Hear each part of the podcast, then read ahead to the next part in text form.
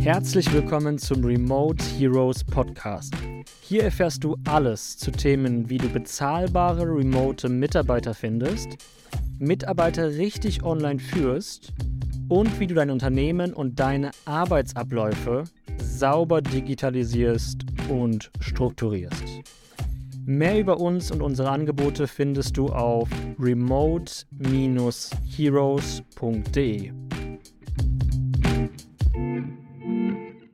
Willkommen zu dieser Episode und wir wollen uns mit dem Thema beschäftigen, warum und wie wichtig es eigentlich ist, eine klare, eine glasklare Erwartungshaltung an deine Mitarbeiter oder Freelancer zu richten. Sprich, was erwartest du als Solo-Selbstständiger oder als Unternehmer eigentlich von deinem Team, von jeder einzelnen Person? Was ist die Erwartungshaltung? Und das ist wirklich unfassbar wichtig. Denn genauso wie in einer Liebesbeziehung mit einem Partner, mit einer Partnerin, tauscht man sich ja auch hoffentlich darüber aus, was sind Grenzen, die gegen diese Partnerschaft sprechen, zum Beispiel Betrügen oder ähnliches. Das ist eine klare Grenze. Aber welche möglichen Erwartungshaltungen hat man eben an diese Partnerschaft? Zum Beispiel, dass man gemeinsam äh, an der Partnerschaft arbeitet, dass man gemeinsam die Beziehung zum Wachsen bringt. Denn wir wissen alle, nur weil man jetzt am Anfang zusammenkommt mit einem Menschen und ganz viele Schmetterlinge im Bauch hat, heißt das noch lange nicht, dass wenn man einfach nichts tut und faul auf der Couch sitzt, dass sich die Beziehung jahrelang positiv entfalten wird. Nein, nein, nein. Auch das ist natürlich eine gewisse Arbeit, eine gewisse Aufwand, meine ich, und eine gewisse Arbeit, die hier eingebracht werden muss. Das heißt, deine Erwartungshaltung an deine Mitarbeiter und deine Freelancer zu kommunizieren, ist unfassbar wichtig. Und ich möchte dir einmal in dieser Podcast-Episode aufzeigen, wie wir das bei uns im Unternehmen machen und worauf wir hier achten. Okay, also ganz zu Beginn im Onboarding-Prozess, das heißt, wenn ein neuer Mitarbeiter, ein neuer Freelancer bei uns im Unternehmen arbeitet, dann ist das so, dass wir äh, schön protokolliert, schriftlich einen Arbeitsprozess haben. Und dieser Prozess nennt sich Erwartungen an Mitarbeiter. In diesem Prozess stehen folgende Informationen. Zum einen eine Gegenüberstellung von zwei Mitarbeitertypen der B-Mitarbeiter und der A-Mitarbeiter. Der A-Mitarbeiter ist, ich gucke gerade genau jetzt äh, zeitgleich, während ich den Podcast mache, in dieses Protokoll. Der A-Mitarbeiter ist eigenverantwortlich, stellt eigenständig Fragen. Wenn die Person nicht weiterkommt, dann sucht sie auch eigenständig nach Lösungen. Ähm, wenn sie keine Lösung gefunden hat, dann fragt sie eigenständig den Vorgesetzten. Äh, die Person hat einen Eigenanspruch an ihre Arbeit, also auch einen gewissen Antrieb, dass die Arbeit, die Aufgabe, die sie tut, auch gut und sauber äh, durchgeführt wird, dass es ein exzellentes Ergebnis ist. Und der A-Mitarbeiter äh, überlegt sich auch und bringt ständig Verbesserungsvorschläge. Was kann man besser machen? In dem Bereich, in dem die Person tätig ist. Ein B-Mitarbeiter ist eine Person, die nicht eigenständig arbeitet, die immer nur auf Anweisungen wartet und eben nicht selber auf die Suche nach Lösungen geht, die keine Fragen stellt, die sich nicht weiterentwickeln möchte und die grundsätzlich so wenig wie möglich tun möchte, um nicht gefeuert zu werden. Sprich, das Minimum zu tun, damit die Person weiterhin ihr Gehalt bekommt.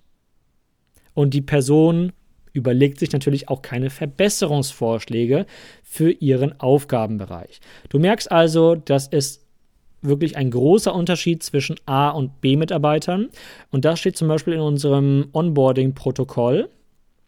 Und hier steht auch klipp und klar darunter, wenn du zur Zielgruppe der B-Mitarbeiter gehörst, dann kannst du dir dessen bewusst sein, dass du deinen Arbeitsplatz wahrscheinlich in sehr naher Zukunft verlieren wirst oder dass es sinnvoll ist, diesen Arbeitsplatz erst gar nicht weiterzuführen oder anzunehmen. Weil es bringt einem Unternehmen natürlich nichts, wenn der Mitarbeiter oder der Freelancer, der für das Unternehmen beauftragt oder angestellt ist, seine Arbeit schlecht macht und eben ja, nichts leistet. Hingegen ein Mitarbeiter, A-Mitarbeiter, äh, diese Person kann sich unfassbar glücklich schätzen und dass sie diesen Arbeitsplatz und diese Position gefunden hat, denn sie wird äh, bekommt von uns im Unternehmen Lob, Anerkennung, Dankbarkeit, einen sicheren und fair bezahlten Arbeitsplatz, sowie in unserem Unternehmen jeweils sehr viele weitere flexible Vorteile, wie zum Beispiel die zeitliche Flexibilität der Arbeitseinteilung sowie auch die Möglichkeit, ortsunabhängig arbeiten zu können. Von überall aus der Welt arbeiten zu können, sofern die Arbeit natürlich sauber umgesetzt wird und äh, ein konzentriertes Arbeiten gewährleistet werden kann.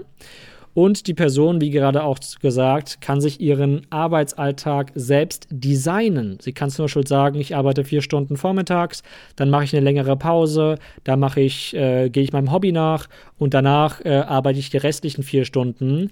Ähm, und so teile ich mir meinen Arbeitsalltag auf, so wie er mir passt. Ja? Und diesen Vorteile kann zum Beispiel, können zum Beispiel Mitarbeiter bei uns genießen, wenn sie zur Kategorie A-Mitarbeiter gehören. Wenn sie natürlich in Anführungsstrichen schlechte Mitarbeiter sind, dann wird hier auch glasklar kommuniziert bei uns in unserem Arbeitsprozess, dass die Person keine Zukunft in unserem Unternehmen hat. Das mag vielleicht für den einen oder für die anderen ein bisschen hart klingen, aber es bringt ja nichts. Das ist ja wie wenn du in einer Partnerschaft mit einem äh, Partner, mit einer Partnerin bist. Du weißt, die Person passt nicht zu dir, du trennst dich aber nicht von ihr, einfach nicht, um nicht allein sein zu wollen. Aber du merkst, äh, die, die Beziehung hat keine Zukunft, du bist nicht glücklich und äh, im Endeffekt bringt das keiner Position etwas. Aber man bleibt einfach zusammen, um zusammen zu bleiben, um nicht alleine zu sein. Ne? Das ist nicht wirklich sinnvoll. Und deswegen ist die Kommunikation in Bezug auf deine Erwartungshaltung ähm, sehr, sehr wichtig. Das heißt, das, was dir wichtig ist, solltest und musst du sogar aus meiner Sicht kommunizieren. Was gehört also ganz konkret dazu? Klarheit und Verständnis. Sehr klar zu sagen, worauf kommt es dir an, was ist dir wichtig und worauf muss die Person unbedingt achten. Dann ist auch wichtig, dass du ähm, ja, dass wenn du eben diese klare Kommunikationsweise durchführst, wird es eben dazu führen, dass die Person oftmals deutlich motivierter und engagierter ist, weil sie einfach weiß, was die Spielregeln sind. Ah, ich habe diese und diese Vorteile, wenn ich diese und diese Leistung bringe. Toll, super. Ich bin zum Beispiel dann äh, der Typ A der A-Mitarbeiter, cool, dann mache ich das und das und das und ich kann diese Vorteile genießen und ich kann jetzt, ich habe jetzt die Sicherheit, ich kann mich entspannen, ich weiß, ich bin am richtigen Ort, ich werde hier gut behandelt, prima. Und das Einzige, was mein Arbeitgeber erwartet, ist das und das und das und das. Super, äh, damit habe ich gar kein Problem. Let's go. Ja? Dann ist die Person motiviert, engagiert. Ihre Leistung wird äh, besser sein. Ihre Produktivität wird sich dadurch erhöhen, ja? Beziehungsweise du sortierst automatisch dadurch die Leute aus, die eben nicht motiviert sind, die nicht engagiert sind, die eben schlechte Leistung bringen.